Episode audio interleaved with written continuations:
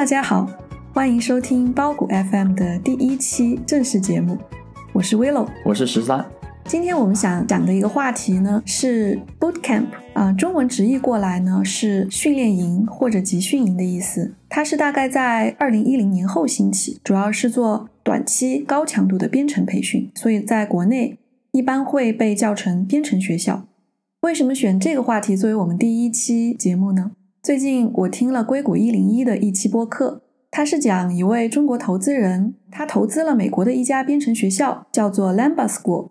这间学校成立的时间是二零一七年，在编程学校里算是成立时间比较晚的。它和同类学校的区别是，它的学习时间相对比较长，全日制是要上六个月的课，半日制的话是要上十二十二个月的课。它号称可以在半年内教给你大学四年 CS，也就是计算机科学专业的全部内容，并且。如果你是美国人，你可以先上课，毕业后找到工作，年收入达到五万美元之后再来支付学费。他收取的学费一共是三万美女美元，每年收取你收入的百分之十七，直到付清所有学费为止。因此呢，这家学校最近也获得了大笔的投资。我们在上一期节目中也有提到。我们目前是生活在加拿大，然后是两个嗯，本来是学文科的人，然后目前是在考虑转行。嗯，因为加拿大这边的 boot camp 也并不少，所以我们也考虑过呃上编程学校这条路，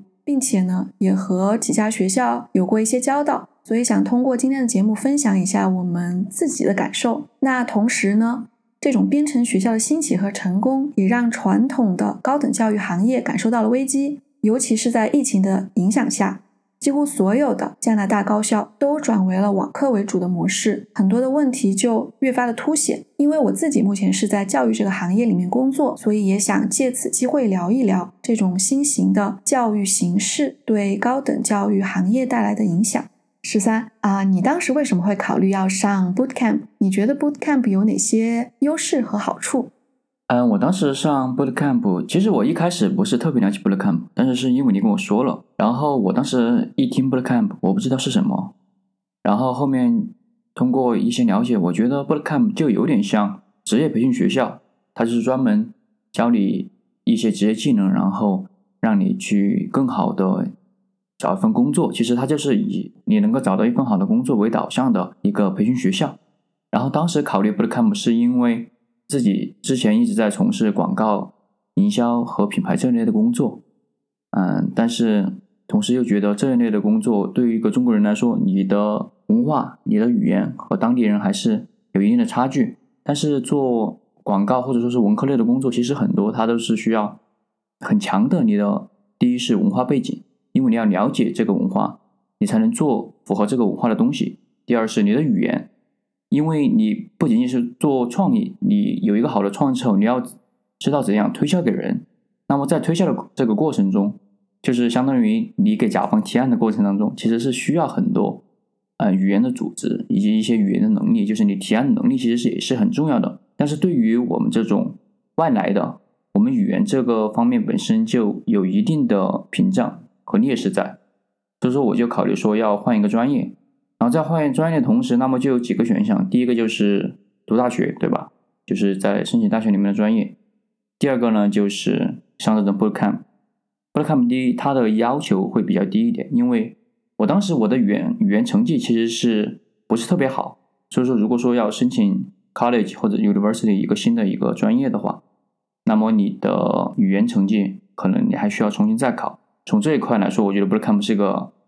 呃，比较好的选择。另一块呢，是因为其实 Bootcamp 它就就是很多时候就是针对我们这种想换一个专业换想换这种行业的人，因为他所有给你推销的内容，他所有给你说的话术，你接触到了 Bootcamp 的广告，都是说的是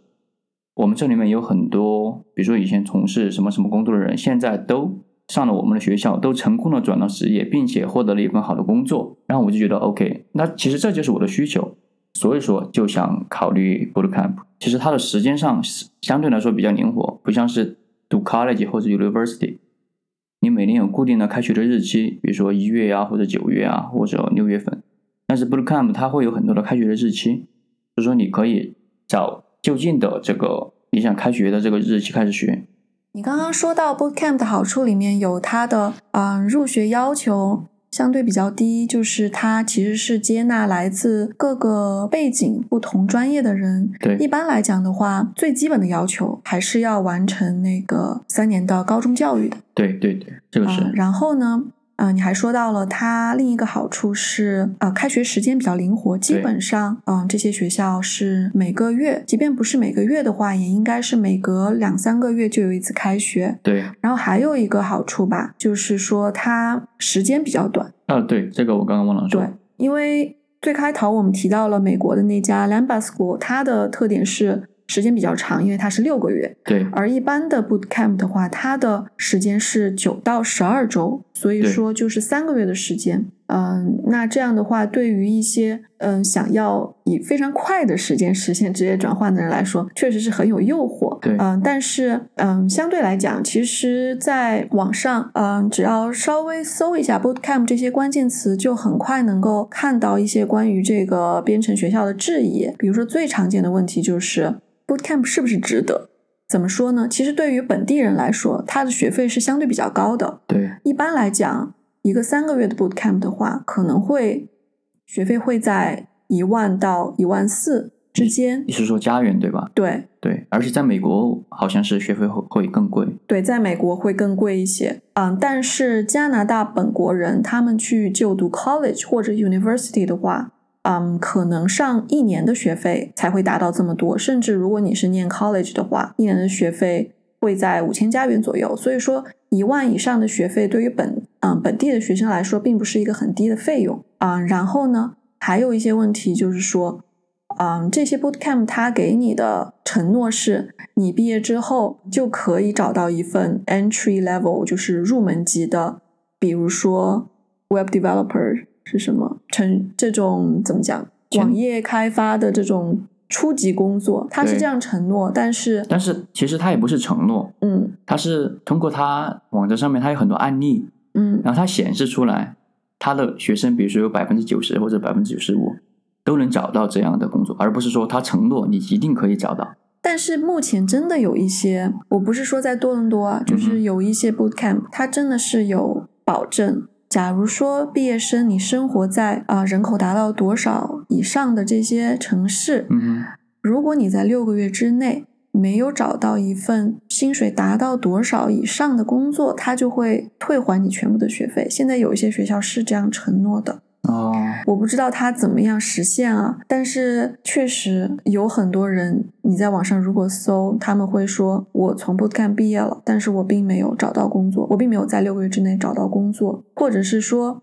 我学的这些东西，其实你在网上免费也能学到，对，这方面的质疑还是蛮多的。是的，对，但是我自己的感觉啊，虽然我们没有选择 bootcamp，我们也没有在任何 bootcamp 上过课啊、但是我觉得它的存在肯定是有一定理由的。对，是的，好，接下来我们就来啊、看一下，在加拿大这边最主流的 bootcamp 有哪几家。嗯哼，嗯，因为其实我们之前做 research 的时候，这几家比较大的 bootcamp，我们也都就是查过，也去看过他们网上的资料。嗯，应该说最有名、评价最好的一家是叫做 Juno College of Technology，它以前是叫 Hacker U。然后你不论是上嗯，就是 Course Report，或者是说 Switch Up 这种专门评价网课或者是 Bootcamp 的这种网站，你都可以看到它的 review 是相当高的，可能在四点八左右。就是以五分为满分的话，它可能是在四点八以上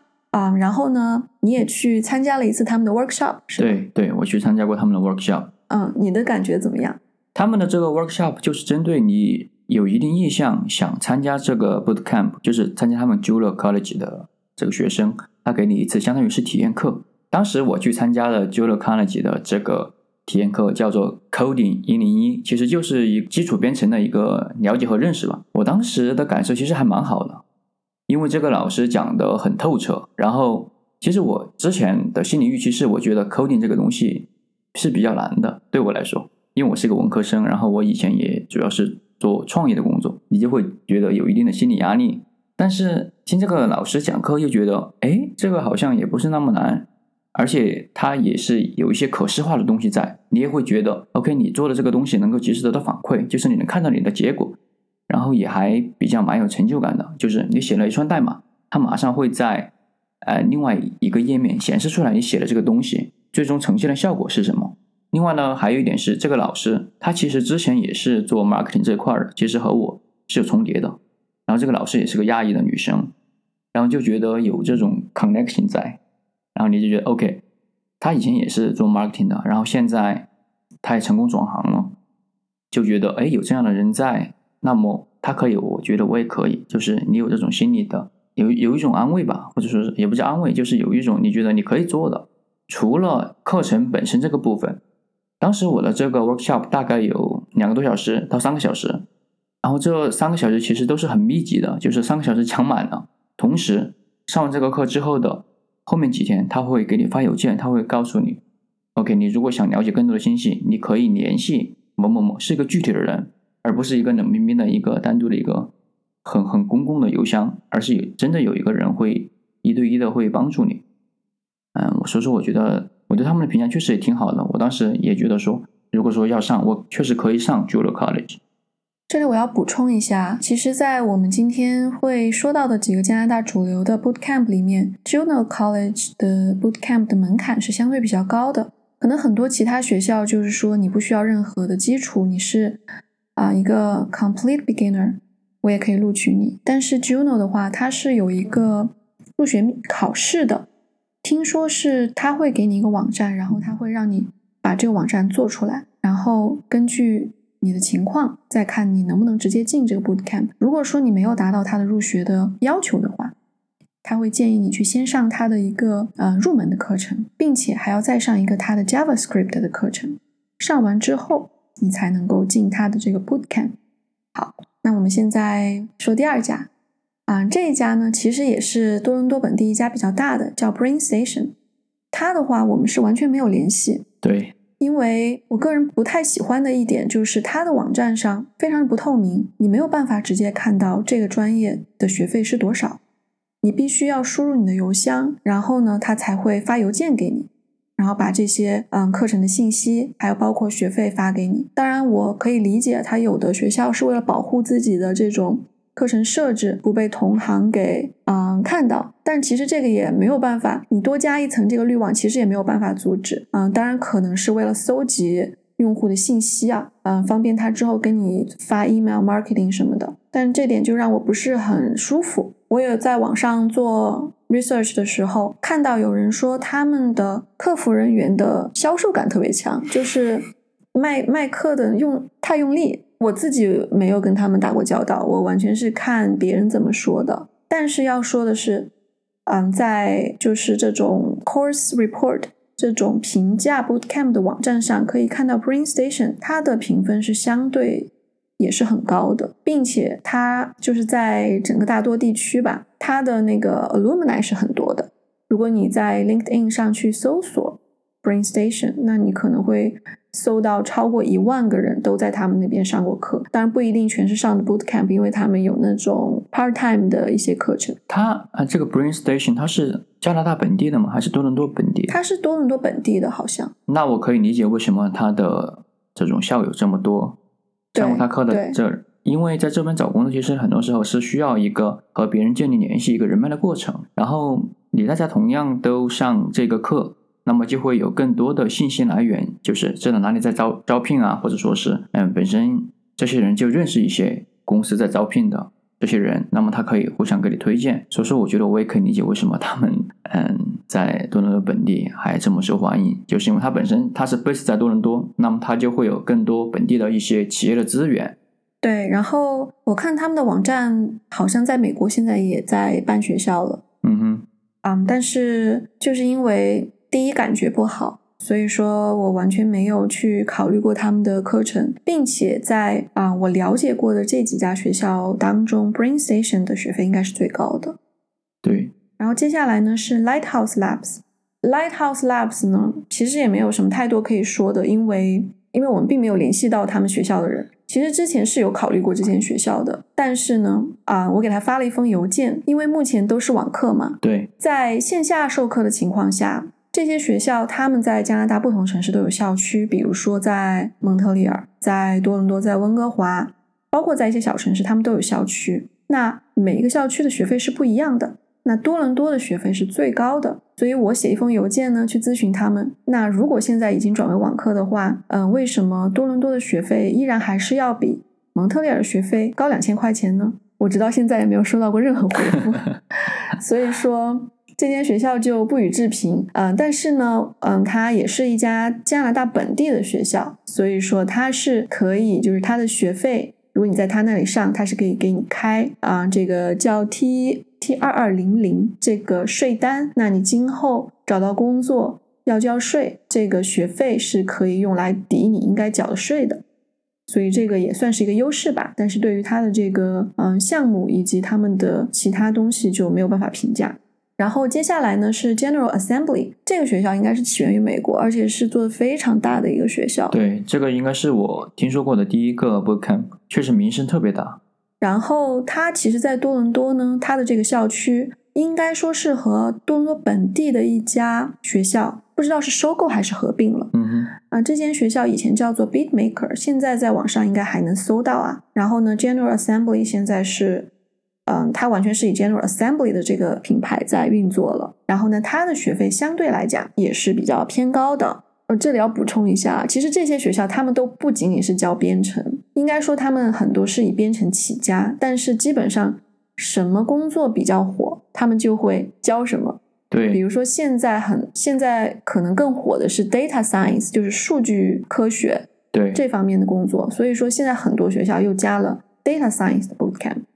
包括很多学校加了这个 UX，就是交互设计，叫什么用户体验设计这方面的 Bootcamp。我自己感觉 General Assembly 是在用户体验设计这方面起家的，但是呢，它也有编程方面的课程。每一家的课程名字都会稍微有点不一样。然后 General Assembly 这间学校，它的课程的名字好像是叫 Software Engineer。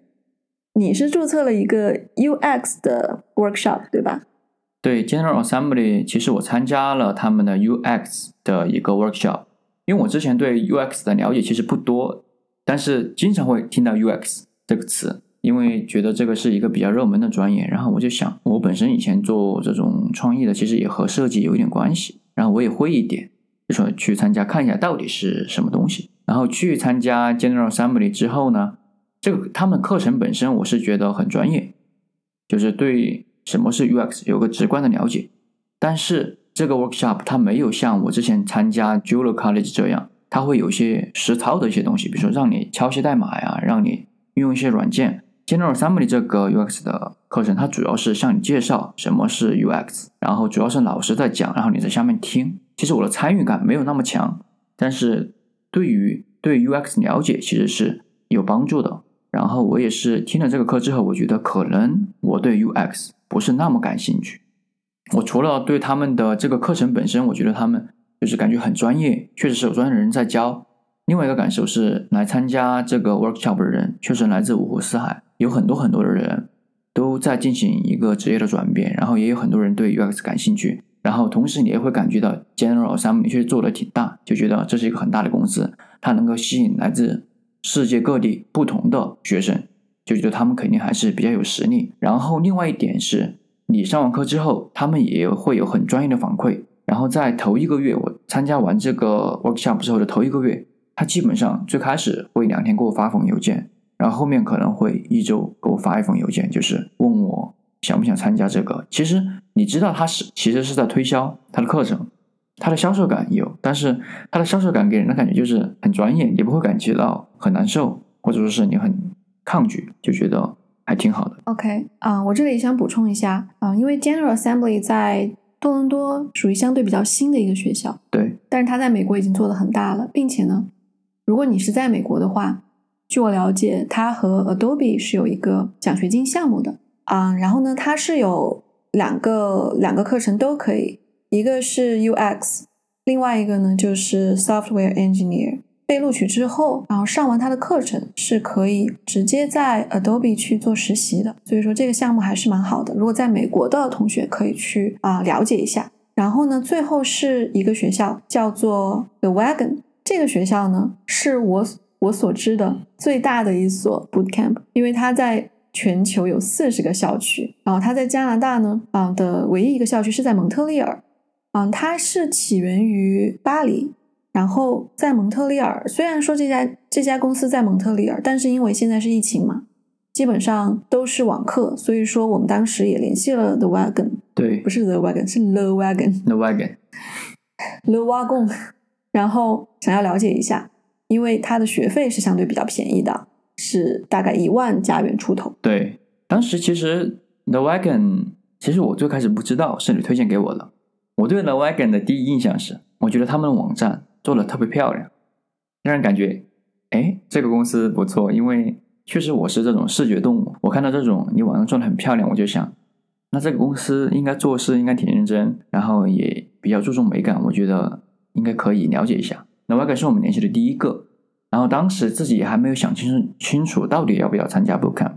所以说，The Wagon 我没有参加他们的 workshop，而是啊通过发邮件，然后联系了他们的一个工作人员，他会有个一对一的一个 meeting，就是你问他问题，你有什么关于 Bootcamp 的问题，你有什么关于 The Wagon 的问题，你可以问他，然后我就参加了。当时就是一对一连线我和 The Wagon 的一个工作人员，然后他们的工作人员给我的感觉是特别的友好，然后特别的有耐心，特别的细心，没有一点点的推销的感觉。可能也和当时，嗯、和我 meeting 的那个人有关。然后他还跟我聊了一些他是怎样做职业转变的，因为他本身也是参加了 The Wagon，做了职业转变。然后他现在，我感觉他其实是一个 part time。对我对 The Wagon 的印象挺好的。还给大家说一下，就是这个 bootcamp，其实它的时间相对来说是比较短，比起你上 university 或者 college，不是说他上课的内容就能够让你学到所有东西，其实你还需要很多，就是除了上课以外的时间，你要花很多的时间去消化这个你上课的内容，以及去了解其他的一些知识，这样你才能进行更好的一个知识的吸收以及职业的转变。如果说你仅仅是依靠他上课的这几周的内容，虽然说它的密度很很大，它的强度也很高，但是它不能保证你把这些东西全部了解到，因为他们自己也说了，上 bootcamp 的学校你会了解到这个行业，但是你如果说真的想要找一份比较好的工作，你真的想要精通这一门的技术，那么你自己还需要花很多的时间，对吧？对对，这个是肯定的，因为这个行业本来就是日新月异的嘛。即便你是从一个四年的专业出来，你也需要不断的去更新知识。这也是为什么就是在开头像 Lambda School 这种周期比较长的 bootcamp 会出来，就是因为现有的它的时间实在太短了，对，它能教给你的东西肯定是有限的。是的。那十三，你最后为什么没有选择 bootcamp？其实一开始的时候，我对 bootcamp 就不是特别了解，我一开始就没有想过要选 bootcamp。但是 bootcamp 加入在我的选项列表的原因是，呃，你给我推荐，然后我觉得，哎，OK，这个它有一些优势，然后时间也比较短，然后入学的要求也不是很高，然后通过一些他们的 workshop，还有和他们 one on one 的一些 meeting 之后，我对他们的印象也比较好。然后我自己有搜了一些资料，就觉得这个确实在至少在欧美是一个比较流行的一种做职业转换的一种方式，这也不是说是骗人的，就觉得还比较靠谱。但其实还是有这种情节，就是说，我觉得我还是想有一个东西证明我上了这个课程，相当于一个 certificate。那么我上 college，我上我上 university，我还是会有一个文凭的东西在。可能这就是我们中国人从小的文化和教育里面，嗯，有的一个东西，就是你还是会有这种情节在。所谓的文凭，呃，这种 certificate 其实都是我们在这个游戏规则下面我们要接受的一个东西，但是这是一个普遍认可的，你就会觉得说是 OK，这个也比较好。另外一点是因为我本身也没有，我是在国内上的大学，我在这边也上过学，但是我之前上的是语言学校，我没有真正的上过这种专业课，也想感受一下，就是说，啊、这边的 college 到底是怎么样，而不是说去参加这种更商业化的 bootcamp 的这种感觉，对。因为我之前在上课的时候，我就有一个感觉，就是说，有时候你经过了这样一个过程，你才会更好的适应，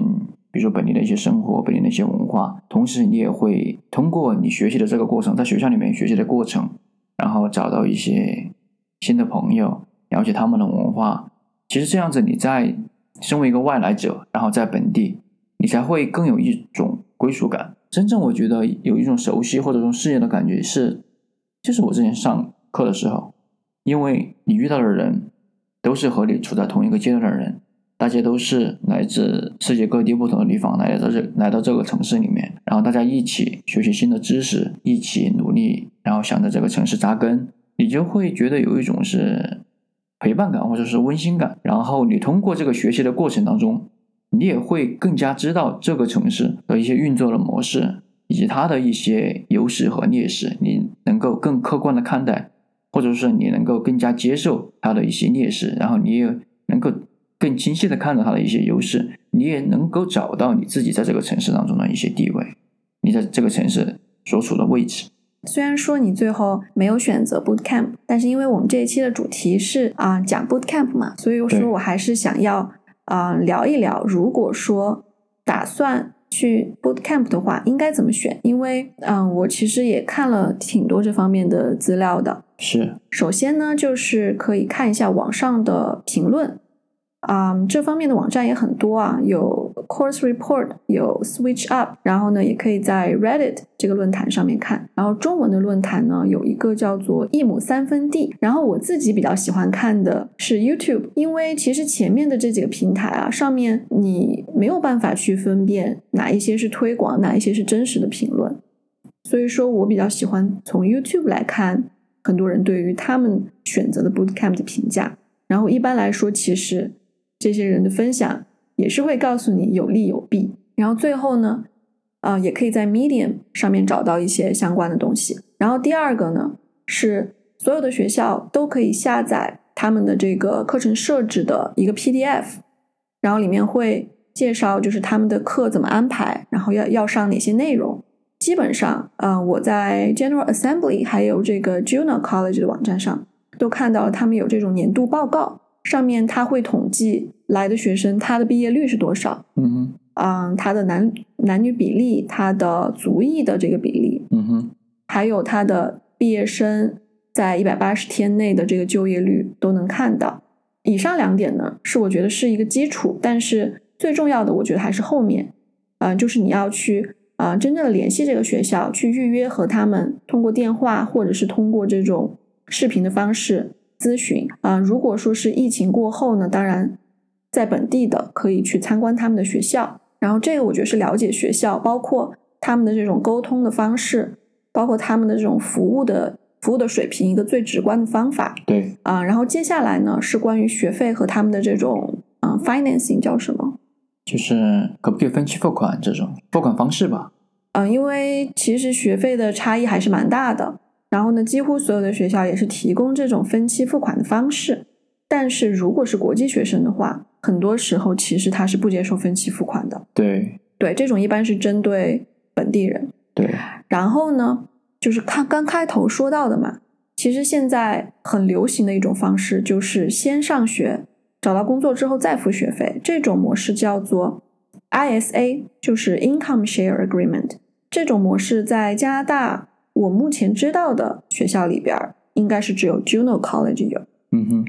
它也是基本上只是接受本地人、加拿大公民或者是持有枫叶卡的人，才可以啊走这种 ISA 的模式。然后最后就是你刚刚提到的，是不是加拿大本地的学校？嗯，其实也是值得考虑的，因为本地的学校，如果你是在加拿大，然后它可以提供税单的话，是可以报税的。然后再接下来的一个方法呢，就是上他的免费的 workshop，就像十三之前上的这个 coding 以及 U 以及 UX 的这个免费的课程。对。然后我所知道的呢，因为我自己也是在了解 boot camp 嘛，特别是 UX 这方面 boot camp，很多现在是有那种机构是纯网课的，就是一切都在线上进行。啊，我其中了解到的一个机构呢，叫做 Career Foundry，它的总部应该是在柏林，它就提供六天的这种 short course，它其实内容也不是说有那么多，因为你上的那个 workshop 是三小时嘛，对，它是把啊这个课程分到六天，然后每天十五分钟，然后让你这样上，就是这种 bite size 的这种知识，然后让你觉得说，哎，比较容易去理解，对，然后可能给你一些更多的时间去。动手去做，我没有上过，但是我知道他有这种这种体验课。OK，对，然后最后呢，也是我觉得还是挺有挺有必要的一种做法呢，就是到 LinkedIn 上去搜索这家学校的名字，可以加上地区，这样的话呢，你就可以看到啊、这个学校它的毕业生啊、都在哪里，在哪座城市，然后他们都找到了什么样的工作。啊、当然就是，呃，你能明显的看到，就是如果说这个学校是多伦多本地的，然后如果你的地区也在多伦多的话，你就会看到有很多的人，啊、就是你都可以点进去看，是的，因为你可能是什么二度、三度联系人，这些人你是可以点进去看的。对，我自己的感觉是啊，几年前，大概一六一七年毕业的这些学生，他们通过 bootcamp 的方式，真的实现了转行。嗯，比如说我有看到说，比如说从银行系统出来的人，他们最后去做这种 web developer 或者 UX designer 这样的，其实是不少的。嗯哼，但是在现在的话，可能就看到的比较少。很多人你可能看到他们就是一直在读，或者是说他们在读之后，然后转为了 freelance，你不知道他们最后有没有找到工作。另外看这个的话，就是说，如果你在一个地区，因为这边是非常看重 networking 的，对，所以说如果说这间学校它的毕业生有很多都在你你所在的这这座城市的话，那么啊、其实对于你来说，在本地找工作是一个优势，因为已经招聘了这个人的公司，他肯定是更愿意去招聘一个从同样学校毕业的学生。对他已经认可你这个机构出来的学生的能力，所以说他不会有太多的怀疑。对对，就是这个道理。那么就刚刚 Willow 说的，然后我其实有一点补充，就是通过我的亲身的体验，我给大家推荐的是，其实就跟我们平时买手机啊，或者说是买一些消费品一样，我们很多时候会先上网看资料，然后比如说就拿买手机来说，我们会先看一点参数啊，先看一些测评啊，但其实很多时候我们确实是要真正看到这个手机，上手去握到这个手机的时候，才知道自己真正喜不喜欢。所以说，我也建议大家选 Bootcamp 的时候，确实是要真正的去上他们的 workshop，并且跟他们的员工进行沟通，你才能知道你到底第一你是不是喜欢，你即将转行了这个行业。那么第二呢，通过这个啊、workshop，你也能知道他们老师的水平到底怎么怎么样。然后第三呢，你通过这个 workshop，你也知道你对这个学校有没有好感，你喜不喜欢他们的一些做事儿的一个方式。对，我也想补充一下，就是啊，不论你是选择 bootcamp，还是说选择在大学或者 college 读一个专业，虽然大学和 college 不提供试听的这种方式啊，但是呃也会有这种叫做叫做 info information session 对，这种的话，基本上根据学校吧，每个月可能都会举行，现在都是在线上。以前的话也是会有这种参观校园的方式，可以去了解学校。另外呢，现在基本上所有的学校也提供他们的这种招生人员会在网上接受学生的这种半小时的一对一的咨询，就是这些都是去了解一个专业，不管是它的课程也好，还是说它的录取的一些条件也好，都是很好的方式。对，那既然说到就是其实传统的学校，嗯，因为本身我们以前的选择的方式就是进学校，对吧？但是现在有了 bootcamp 这一块，那么我觉得是不是 bootcamp 也会对传统的学校有一定的影响？因为你是在这个行业工作的。我觉得 bootcamp 其实影响最大的是教学的继续教育学院，不管是大学还是 college，都是有继续教育学院的，这个也是学校营收的很大一部分。对，就拿我所就职的这个学校来说，我们应该是有超过一千二百门不同的继续教育学院的课程。嗯，当然，我们学校提供的课是更多的，就是说它有啊、UX，有 coding，然后有什么 Python 这些东西，但是它也有可能园艺，也有嗯、就是烘焙、做饭，然后也有各种各样的，包括缝纫啊、做衣服什么的，什么专业都有。嗯哼，Bootcamp 对于就是，特别是对于 marketing、对于 coding 这方面的课程是有冲击的。啊，包括在线的课程对于这一类的课也是有冲击的，因为它的动手的成分不多，对，因为你不需要一定要到线下来上课，你不需要一定要去有一个实践的操作，你只要听网课就够了。对，所以说这方面其实对于大学或者学院的继续教育学院里面的这种培训课是有冲击的，毕竟你在网上，你在 Coursera 或者是在 Udemy 对这样的平台，或者是 LinkedIn Learning 这样的平台，你是可以完全免费学到很多东西的。在加拿大呢，我觉得目前对于大学的影响不能说太大，因为它的目的完全不一样。Bootcamp 它是完全针对已经在工作的人进行一种职业化的培训，但是大学呢，特别是本科阶段，基本上主要的目的是为了培养学生的一种人文素养啊、但是呢，在加拿大的高等教育体系里面，还有一种学校，就是我们刚刚说到的 college。它是类似于美国的社区学院，它的学费相对是比较低的，大概每年根据专业不同啊，平均的话可能每年的学费在呃五千加元左右。当然，这个是针对本地学生，国际学生的费用会更高。同时呢，这种 college 因为它的学分是可以转进大学的嘛，啊、所以说它和美国的社区学院是比较类似的。但是我不太了解美国，但是加拿大它一部分社区学院其实它经过很多年的发展，嗯，它的专业越来越多，它的规模越来越大，就是它的从学生的全日制学生的数量来讲，其实不比某些大学的数量人数低。然后呢，它也慢慢发展成了我们叫做综合理工学院，因为它有资格开设本科的专业了。嗯、学院一直以来，它在宣传自己的时候，都是说我们培养出来的学生是可以直接上岗工作的。所以说，我觉得它受到 Bootcamp 的冲击会更大。比较直观的就是我所在的这家机构，它最近就刚刚推出了嗯这种网页开发以及数数据科学相关的专业。这样的话，就是直接跟 Bootcamp 来竞争，并且它的学费针对本地生的学费和 Bootcamp 也是不相上下的。对，其实也是在 college 里面算是很贵的，其实对它跟一般专业相比，它的学费可能是三倍。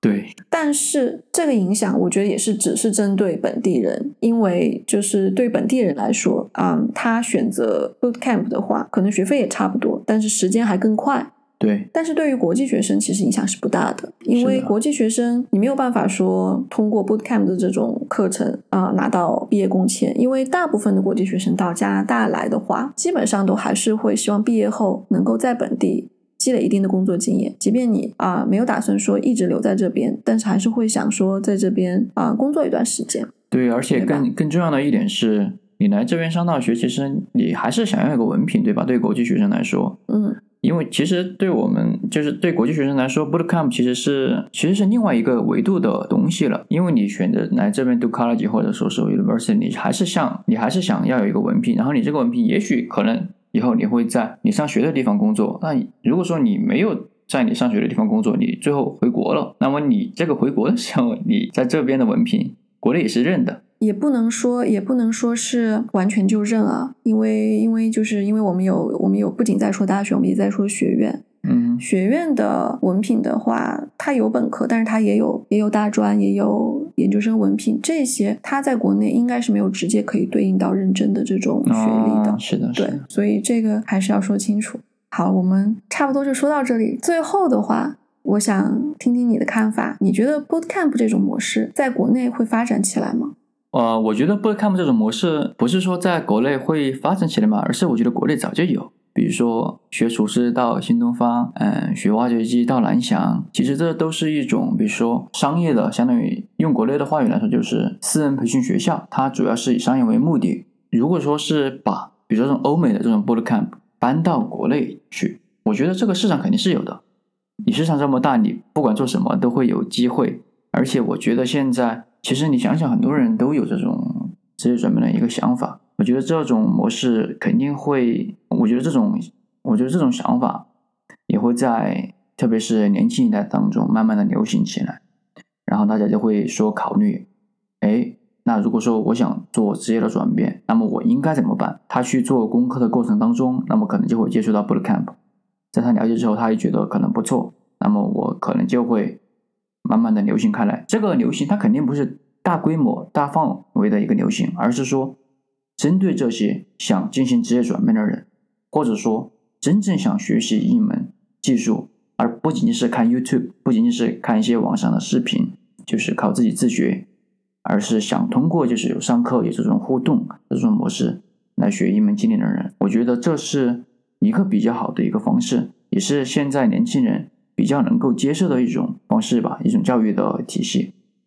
因为我知道，就是 The Wagon 这家学校，就是总部在巴黎的这间学校，它在成都、深圳和上海已经设有校区了，但是我不知道它校区的规模，也不知道它的发展情况怎么样。需要说一下的就是，这些学校它也不一定就只是说。就它的盈利模式吧，它不一定是只是接受这种个人的这种申请者，它很多时候是和公司合作的。嗯，它可以通过这种企业培训的这种方式来盈盈利。我们现在说的是从理念这块来说，对吧？就是大家能不能接受，它会不会在中国流行开来？我觉得能不能接受还是要看雇主能不能接受，因为我觉得目前你就业本来就不是一件特别容易的事情。本来竞争就很激烈，那相对来讲，在亚洲国家对文凭都是更加看重的。但是现在，对，不好意思，但是现在我觉得，在一些比较新兴的行业，特别是互联网，或者说是我以前从事的品牌广告这这些行业当中，其实我觉得文凭的这个优势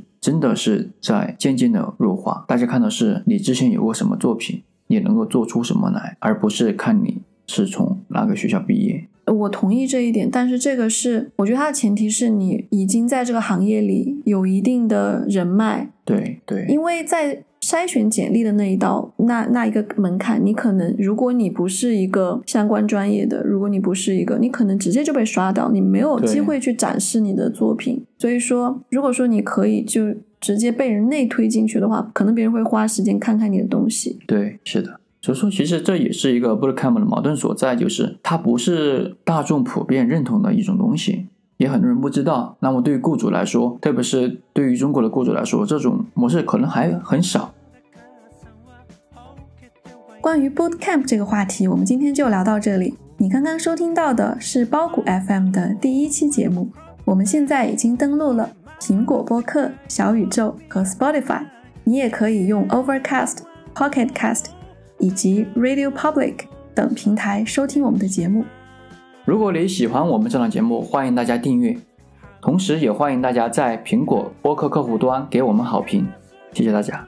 拜拜。谢谢，下期再见，拜拜。